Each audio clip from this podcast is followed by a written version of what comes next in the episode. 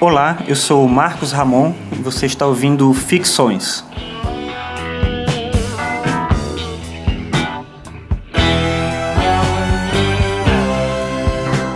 Ficções é um programa sobre filosofia e o tema do programa hoje é tempo. No programa passado eu falei sobre silêncio e sobre como a ausência de silêncio prejudica a nossa compreensão sobre nós mesmos e prejudica também o nosso relacionamento com as outras pessoas, e evita inclusive que a gente consiga chegar a soluções mais eficazes para as questões ligadas aos valores, à, à vida humana. No episódio de hoje eu vou falar sobre o tempo e a questão do tempo ela tem uma relação com o tema do programa passado. Se a gente pensar bem, tanto a ausência do silêncio quanto a ausência de uma compreensão mais próxima da gente mesmo de, do tempo, é, essas duas coisas fazem com que as relações sociais elas sofram muito, né? A gente acaba as relações sociais sofrem, a gente sofre nessas relações sociais. Então é interessante perceber se a gente for olhar com bastante cuidado, que de todos os animais, o ser humano é provavelmente o único que não vive no presente o tempo todo. Então, os outros animais, né, provavelmente eles vivem num presente contínuo.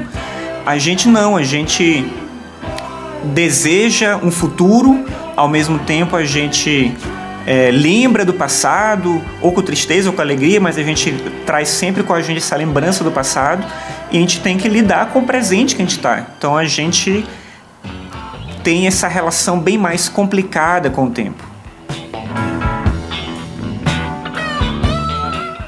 Essa ideia de um tempo que não é só o presente, ela pode ser interessante, ela pode deixar nossa vida mais rica, mais cheia de propósitos, porque a gente não esquece o que passou, a gente resgata aquilo que faz parte da nossa vida e a gente tenta se manter no tempo. Então a gente constrói coisas, a gente é, é, tenta produzir, deixar uma marca na história porque a gente quer sobreviver a gente mesmo. Então a gente é, é tem um pouco desse desejo de imortalidade.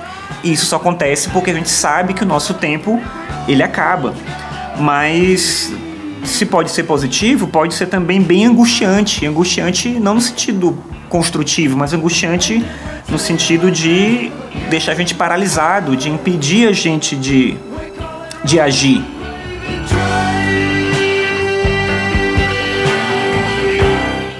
E aí que eu acho que está a questão central para a gente hoje. Eu acho que o que sobra para a gente é muito menos o, o ímpeto do tempo como uma força para produzir e muito mais uma angústia de não saber o que vai ser, de não saber o que vai acontecer e como a gente vai lidar com isso. Quando a gente pensa no tempo, uma primeira coisa que vem pra gente é a ideia do tempo do relógio, do calendário, das tarefas programadas, do horário para cada coisa. Isso mostra justamente como o tempo ele massacra a gente muito mais do que ajuda a gente a, a viver com cuidado. E como a gente não tem a possibilidade de viver o tempo no nosso próprio ritmo, que seria um ritmo semelhante da natureza, que é, que é espontâneo, digamos assim, como a gente tem um tempo que é determinado e vem de fora, o tempo, a hora para acordar, o tempo de trabalhar, a época de se aposentar, a época de tirar férias e tudo, a gente acaba é, é, se desencantando com a realidade. É bem provável que algumas pessoas no fim da vida olhem para o passado e se perguntem ah, o, que, que, o que, que eu construí, o que, que eu fiz, que marca que eu deixei no mundo. E a maioria provavelmente não vai encontrar nada, justamente porque viveu essa vida de repetição, uma vida que é para para trabalhar, ganhar dinheiro, pagar conta, ela não se enxerga naquilo que ela mesma construiu. A gente não pode né, individualmente transformar a concepção de tempo.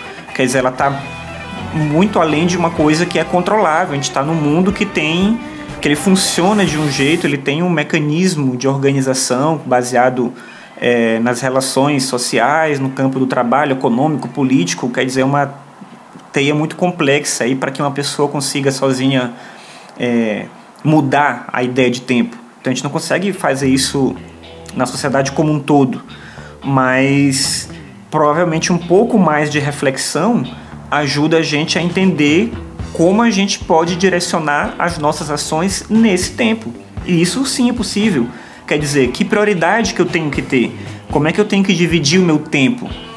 Tudo bem que eu sou determinado, como eu falei, por uma relação de trabalho, mas que valor é, é, é esse que eu dou ao trabalho? O trabalho ele está acima de mim mesmo, ele está acima da minha da minha família, dos meus desejos, das minhas possibilidades, daquilo que eu quero construir. Então eu tenho que ter a possibilidade de medir isso. Mas isso só vai acontecer se a gente tiver um espaço de reflexão. Tem uma regra meio implícita para essa questão nossa com o tempo que diz que a gente tem que dedicar mais tempo para o trabalho do que para aquelas coisas que são nossas, porque elas não importam. Mas quando você estiver no fim da vida, esse tempo que se dedicou ao trabalho não vai ser talvez tão importante. Não estou dizendo que a gente não deve trabalhar, ou que a gente não deve pagar conta ou fazer qualquer coisa do tipo.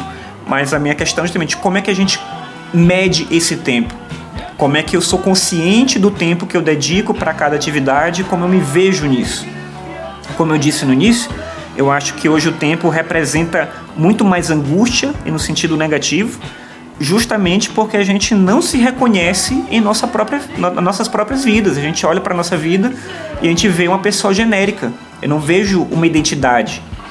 É, e daí eu acho realmente que se a gente refletir mais sobre o tempo e a gente adotar um tempo que é nosso, se der a liberdade de arriscar em algumas coisas e pesar algumas decisões que a gente toma na vida, eu acho que a gente pode fazer com que a, essa realidade ela tenha um pouco mais de sentido. E aí a vida vai valer certamente um pouquinho mais a pena.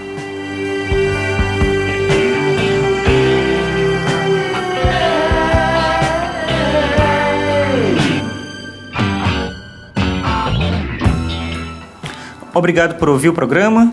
É, você pode acessar todos os episódios lá em arcano5.com.br barra podcast. Eu sou o Marcos Ramon e o tema do próximo programa é trabalho.